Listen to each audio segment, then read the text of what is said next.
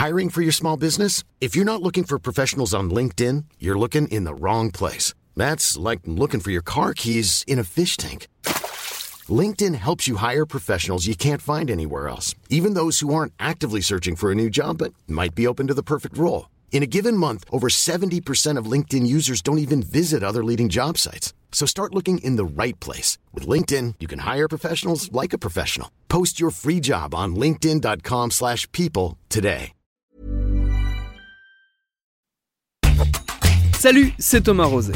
Comme tous les vendredis, on sort un peu du cadre habituel de notre rendez-vous pour se confronter à une réalité qu'à peu près tous les gens de ma génération qui ont tenté de trouver un appart dans une grande agglomération connaissent. Les petits arrangements, les petites libertés qu'on se permet parfois sur notre situation personnelle pour répondre aux exigences du marché ultra concurrentiel, voire complètement délirant, de la location. Une fiche de paye qu'on bricole légèrement, un contrat de travail qui passe du CDD au CDI par magie, des feuilles d'impôt un peu regonflées numériquement. C'est très très courant et je suis sûr que si vous ne l'avez pas fait vous-même, c'est forcément déjà arrivé à un de vos proches ou de vos amis. Est-ce que c'est toujours de la fraude quand c'est tout le système qui déconne? Et puis, qu'en pensent les principaux intéressés, les fraudeurs comme les fraudes et surtout les agences immobilières chargées de récolter le fameux dossier où se regroupent nos documents trafiqués? Ce sera notre épisode du jour, il est signé par Samia Bazi et réalisé par Théo Boulanger. Bienvenue dans Programme B.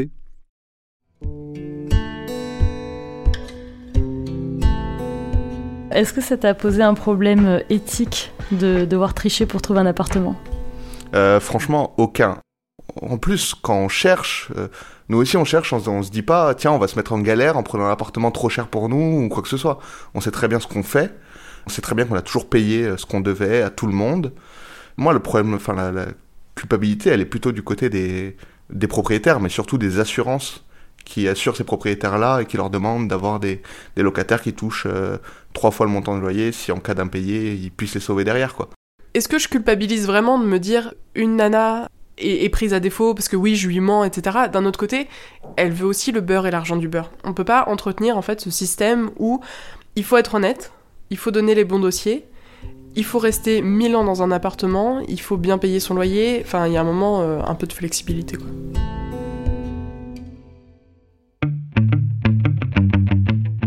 Si vous vivez dans une grande ville, ou que vous voulez vivre dans une grande ville, vous avez forcément eu affaire à des agences immobilières ou à des particuliers. Vous avez forcément passé des heures sur Le Bon Coin, PAP, Se Loger, et à moins que vous rouliez sur l'or et que vous puissiez prétendre à un loyer de 2000 euros par mois, vous avez forcément dû affronter des hordes de candidats à la location, aussi déterminés que vous, parfois même féroces face à la concurrence. En fait, c'est tellement difficile de répondre aux attentes des propriétaires et des agences, et de se distinguer des autres candidats, que pour décrocher un appart parfois même pas si intéressant que ça, il est devenu monnaie courante de falsifier son dossier. Je n'ai pas de chiffres précis, mais quand j'ai parlé du sujet de ce reportage à mes amis parisiens, moyenne d'âge 25-35 ans, je me suis rendu compte que la moitié au moins avait triché pour obtenir leur logement. Il faut bien avouer que les critères des bailleurs pour choisir un locataire sont assez éloignés de la réalité du marché de l'emploi aujourd'hui. On vous demandera au minimum d'être en CDI, mais pas en période d'essai, sinon ça ne marche pas, de gagner au moins trois fois le montant du loyer, et beaucoup plus c'est mieux, et d'avoir un voire deux garants, si possible avec un salaire mirobolant, et si possible propriétaire. Donc si vous ne cochez pas toutes les cases de la checklist, et même si vous avez un travail, il vous faudra soit renoncer, soit mentir. C'est le cas de Cathy, qui est revenue dans sa région parisienne natale quand elle a décroché un job à Paris. Du coup, j'ai commencé un CDI à la maison de la radio juste à côté. Et euh, au début, je me suis dit, un peu comme tout le monde, je vais vivre chez mes parents, on verra si ça le fait, si la région parisienne me plaît, si... Puis très vite, en fait, j'en ai eu marre des transports en commun. Donc j'ai voulu prendre euh, un appartement près du taf, sauf que j'étais en période d'essai. Donc euh, là, je me suis dit, je vais partir dans une énorme galère, à devoir me justifier. J'avais, j'ai pas un salaire mirobolant, donc du coup, j'allais galérer à trouver quelque chose d'à peu près potable. Et mon papa m'est venu en aide, en fait. Super, génial. il avait un, très bon dossier, il, il gagne bien sa vie.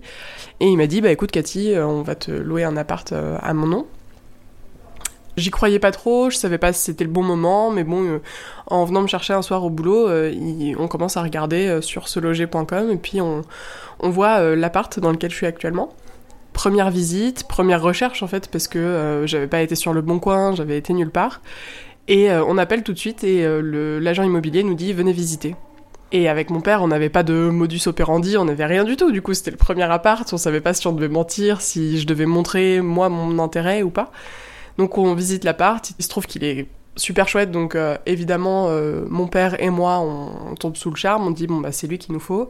Il y avait deux trois autres personnes qui visitaient, des jeunes essentiellement. Et du coup, l'agent immobilier super froid nous dit bon bah voilà, vous nous envoyez votre dossier et puis on y va. Moi, mon papa, il, il m'a jamais pris sous sa coupe, donc c'est en général c'est moi qui fais les dossiers. Il est pas très paperasse, et là je me dis bon bah vas-y, donne-moi tes fiches de paye, donne-moi et je constitue le dossier. Mais non, non, non, mon père veut pas me dire combien il gagne, donc du coup c'est lui qui constitue le dossier et qui envoie tout à la propriétaire. Et deux jours plus tard, euh, elle l'appelle et elle lui dit, euh, bah, elle est un peu déconcertée parce que bon, c'est un 30 mètres carrés, il est assez girly, il y a un lit suspendu avec euh, une hauteur sous plafond de 1m20, je dirais. Mon papa, il fait 100 kilos, clairement, il, il, dormirait jamais dans un lit suspendu. Et du coup, la proprio, elle trouve ça bizarre qu'un homme veuille louer un appartement alors qu'il aurait, peut-être les moyens d'acheter sur Paris et surtout qu'il il est domicilié en région parisienne, donc euh, vraiment scénario improbable. Mais bon, il arrive à l'amadouer et finalement, euh, finalement ça le fait. Et en fait, euh, aujourd'hui, on est encore persuadé que qu'elle pense que c'est sa garçonnière. Et, donc du coup, elle nous a, elle nous a fait emménager. Mon père a fait l'état des lieux tout seul. Euh, mon père a pas loué d'appart depuis 30 ans, donc en fait, euh, il y a des trucs improbables comme euh, je paye pas encore l'électricité parce qu'il est persuadé que c'est compris dans les charges. J'ai beau lui dire qu'il faut le déclarer, il le fait pas. Mais il faut qu'il demande à la proprio parce que moi, j'ai pas le contact de la proprio. Enfin, c'est un peu improbable. Et donc du coup, bah, mon père fait l'état des lieux. J'arrive à la fin pour dire ah papa super, tu t'es bien installé. Je vais te donner des conseils pour faire la bouffe en inventant un gros mytho. Et puis, euh, et puis euh, la proprio éclate de rire et puis elle dit Ah, mais vous êtes sa fille L'agent immobilier était persuadé que, que, vous étiez sa maîtresse en fait. Et que, euh, bah, vous, qu'en fait, monsieur louait l'appartement pour être en couple avec sa maîtresse sur Paris une fois de temps en temps. Bon, très bien, super gênant, parce que bon, voilà, c'est mon papa. Et en fait, il m'a raconté que pendant tout le moment où on a essayé de louer l'appart, la nana lui a fait pas des avances, mais elle lui a fait des grosses blagues du style, vous savez, le lit suspendu, il supporte au moins trois personnes, hein, euh, hyper sexuel. Et, donc voilà, encore aujourd'hui, elle croit que c'est lui qui vit dans l'appartement, alors que, alors que franchement, quand on rentre dedans, sait très bien que c'est une nana qui vit, quoi. Après, la question, c'est est-ce que si ça sait, c'est très grave? Je, je suis pas sûre parce que même si ça c'est de la sous-location, euh, ça reste dans la famille et en fait, on pourra pas prouver que je paye mon père tous les mois. Qu'est-ce que ça t'a fait en fait euh, de devoir mentir pour trouver un appart alors que t'as un travail, que tu es en mesure de payer ton loyer puisque tu le payes en fait justement? Je sais pas si c'est vraiment le fait de mentir ou pas, mais dans cet appartement, euh, j'ai souvent eu l'impression que soit je le méritais pas, soit c'était pas vraiment le mien. Et donc j'ai eu du mal à me sentir chez moi. Aujourd'hui, ça fait presque six mois que j'y vis et je commence tout juste à me dire bon, vas-y, pose-toi, dis-toi que ta vie elle est ici maintenant et que quoi qu'il arrive, euh, c'est enfin c'est là où tu vis en fait, donc euh, autant te mettre à l'aise, euh, amener de la déco, etc. Après, j'étais très au fait avec le marché immobilier à Paris. Moi, j'avais besoin d'une situation, pas d'urgence, mais de très rapide. Et c'est surtout pour ça en fait qu'on a menti, c'est-à-dire que pour moi c'était vraiment une solution provisoire et le fait est que dans ma vie les choses vont peut-être bouger ou pas et que je compte pas rester dans cet appart indéfiniment. Donc c'est pas comme si je cherchais quelque chose pour m'installer pendant trois ans. Si je fais ça, je pense que j'essaierai de faire les choses de manière un peu plus réglo. Parce que moi aussi j'ai envie de mettre mon appart sur Airbnb, parce que euh, j'ai envie de demander à mon proprio quoi que ce soit, euh, s'il y a un souci. Euh. Enfin là je me faisais la réflexion ce matin, si, si jamais j'ai un dégât des eaux, il faut que mon père vienne, il faut qu'il appelle la proprio, il faut que je parte, sauf que si la proprio vient dans l'état actuel des choses, elle se rendra bien compte que c'est pas lui qui vit là. Donc euh, c'est pas très confortable. Après, euh, vis-à-vis de mon travail et de mon salaire, je crois que je me suis faite à l'idée que de toute façon je pourrais rien avoir de bien avec, euh, avec ce que je gagne, du moins officiellement. Oui, évidemment, on devrait pouvoir se loger avec, avec un salaire quand on a un travail, surtout un CDI. D'un autre côté, je me suis tellement faite à l'idée que, que je me pose même plus la question en fait. Comme Cathy, beaucoup de candidats à la location ne tergiversent pas quand il s'agit de constituer un dossier. Mentir, c'est une évidence. Inutile de perdre son temps dans des visites qui n'aboutiront à rien parce qu'on n'a pas exactement le bon profil. Alors, pour une visite, on change d'identité. On transforme un CDD en CDI, on gonfle un salaire, on change un nom sur un avis d'imposition, et le tour est joué. Pour ça, il faut bien sûr le secours de Photoshop, mais aussi souvent d'une personne bienveillante. Ça peut être un parent, comme pour Cathy, Un ami qui accepte de prêter ses fiches de paye Ou bien un employeur sympa qui accepte de jouer le jeu C'est la situation dans laquelle s'est retrouvé Frédéric, un journaliste pigiste qui perçoit le chômage. Il m'a raconté comment il a monté un faux dossier avec ses futurs colocs et comment ils ont dû, un beau jour, appeler leur faux employeur à la rescousse.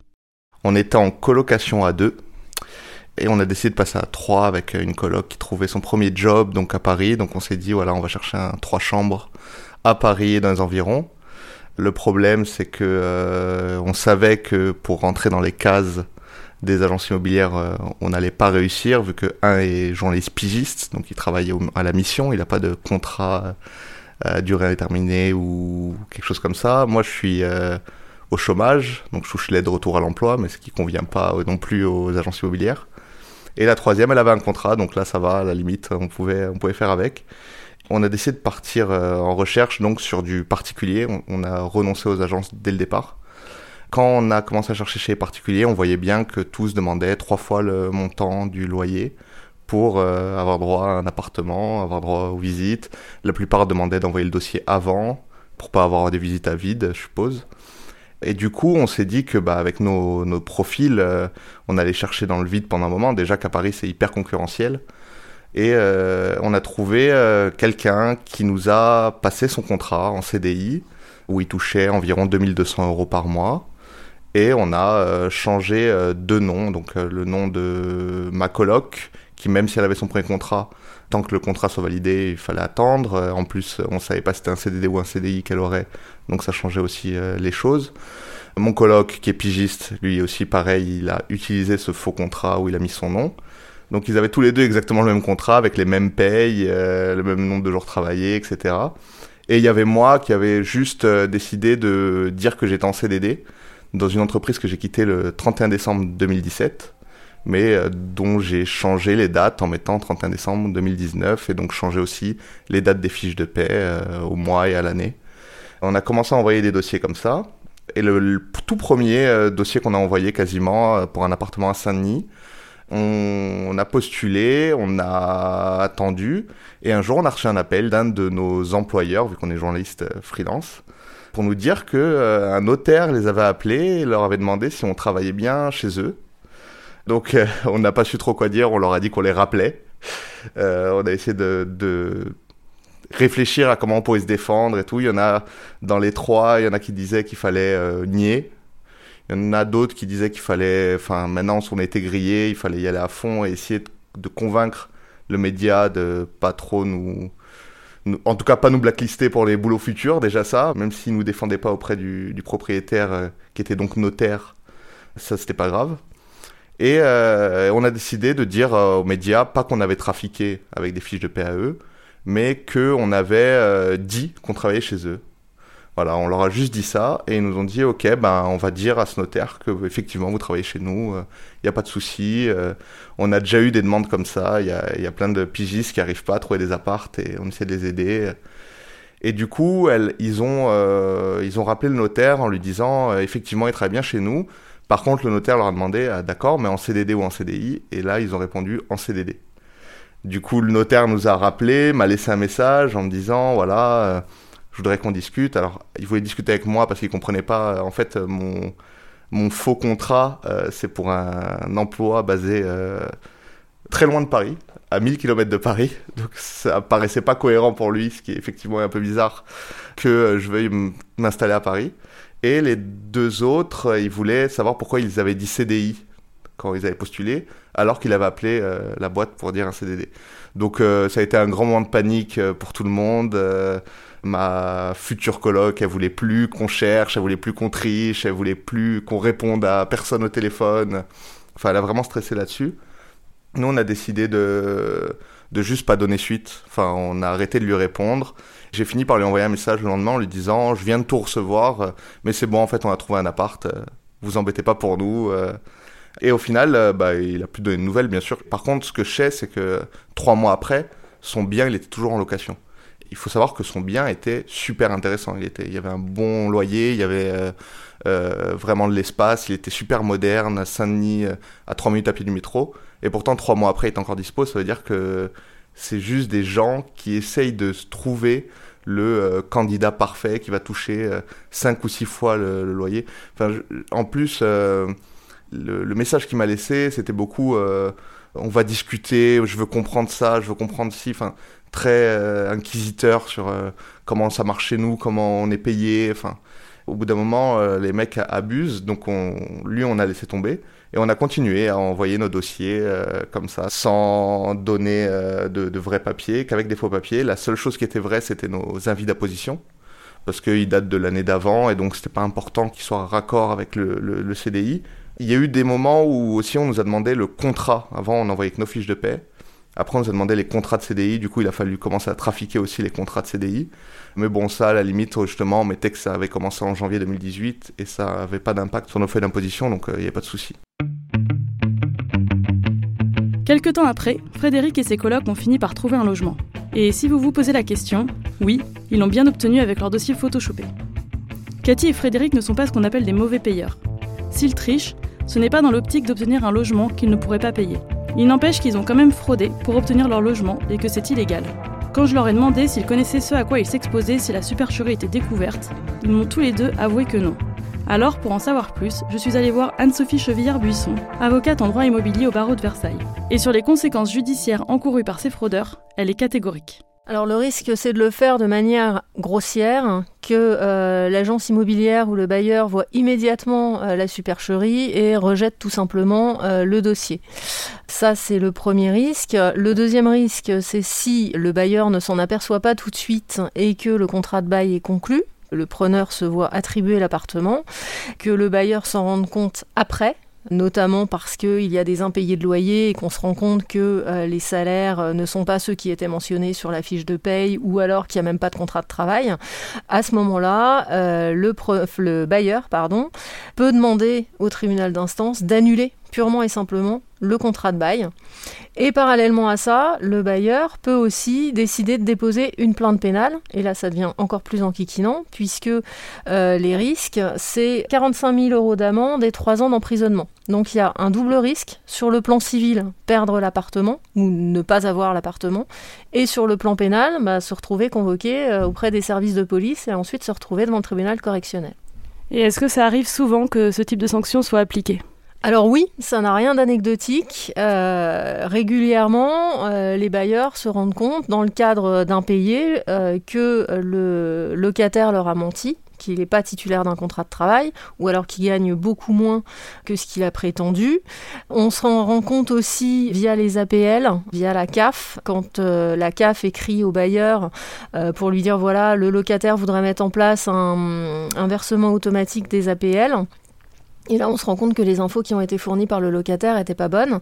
Alors à ce moment-là, le locataire perd l'appartement et les APL. Et euh, en plus, euh, court le risque de se retrouver, euh, alors peut-être pas en prison, tout dépend de son casier, mais à tout le moins devant, le, devant le tribunal correctionnel. Donc oui, c'est assez fréquent. Quels sont les risques pour les proches ou les employeurs qui aident les candidats à la location à falsifier leur dossier? Pour les proches euh, et pour les employeurs, on est dans un, contexte de complicité puisqu'on est sur une infraction pénale, c'est l'article L400, euh, enfin l'article 441 pardon 1 du code pénal, faux et usage de faux. L'employeur qui permet ce genre de choses, il est complice de l'infraction et par conséquent il risque d'être poursuivi. Sauf que l'employeur en plus, il est tenu à des obligations très très strictes vis-à-vis de l'administration en termes de déclaration de ses salariés, vis-à-vis de l'URSSAF, vis-à-vis des caisses de sécu, des caisses de retraite. Donc si ça se trouve, derrière elles vont toutes lui tomber dessus en disant attendez, euh, votre salarié, là vous avez déclaré que vous le payez 20 euh, 000 par an, et puis sur le bulletin de salaire que vous avez fait, vous avez mis 30 000 par an, ce qui n'est pas du tout la même chose, donc on va passer toute votre comptabilité en, en revue. Donc il peut se prendre un contrôle fiscal, si il a commis des malversations derrière, euh, bah, ça va ressortir à ce moment-là, donc il peut s'en prendre plein la tête.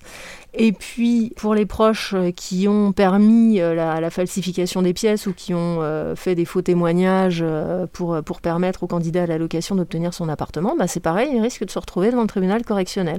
Alors la peine sera peut-être moindre que celle qui sera infligée à l'auteur, il n'en reste pas moins que ce ne sera pas un très bon moment à vivre pour lui, surtout si le complice en question a déjà un casier, bah là ça devient franchement compliqué. Évidemment, il est impossible de savoir combien de dossiers falsifiés tombent entre les mains des bailleurs, puisque beaucoup passent entre les mailles du filet. Mais pour en savoir un peu plus, je suis allée voir Jonathan, agent immobilier à Paris. Je lui ai demandé s'il pouvait estimer la proportion de fraude ou de tentatives de fraude chez les candidats à la location.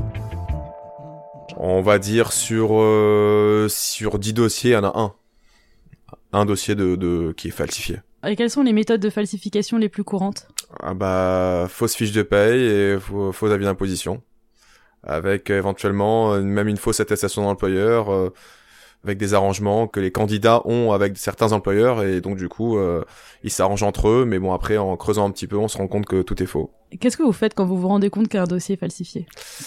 Euh, Qu'est-ce qu'on fait? Ben on, on, le dit pas au locataire, on le dit on le dit voilà le dossier a été refusé et puis après si par contre le locataire est un petit peu insistant à ce moment-là, on lui dit bon bah voilà, euh, le dossier a été refusé, euh, c'est terminé quoi, parce que euh, on s'est aperçu que le dossier était faux. Alors que je continue de discuter avec Jonathan, il m'avoue quelque chose que je ne pensais pas entendre de la part d'un agent immobilier.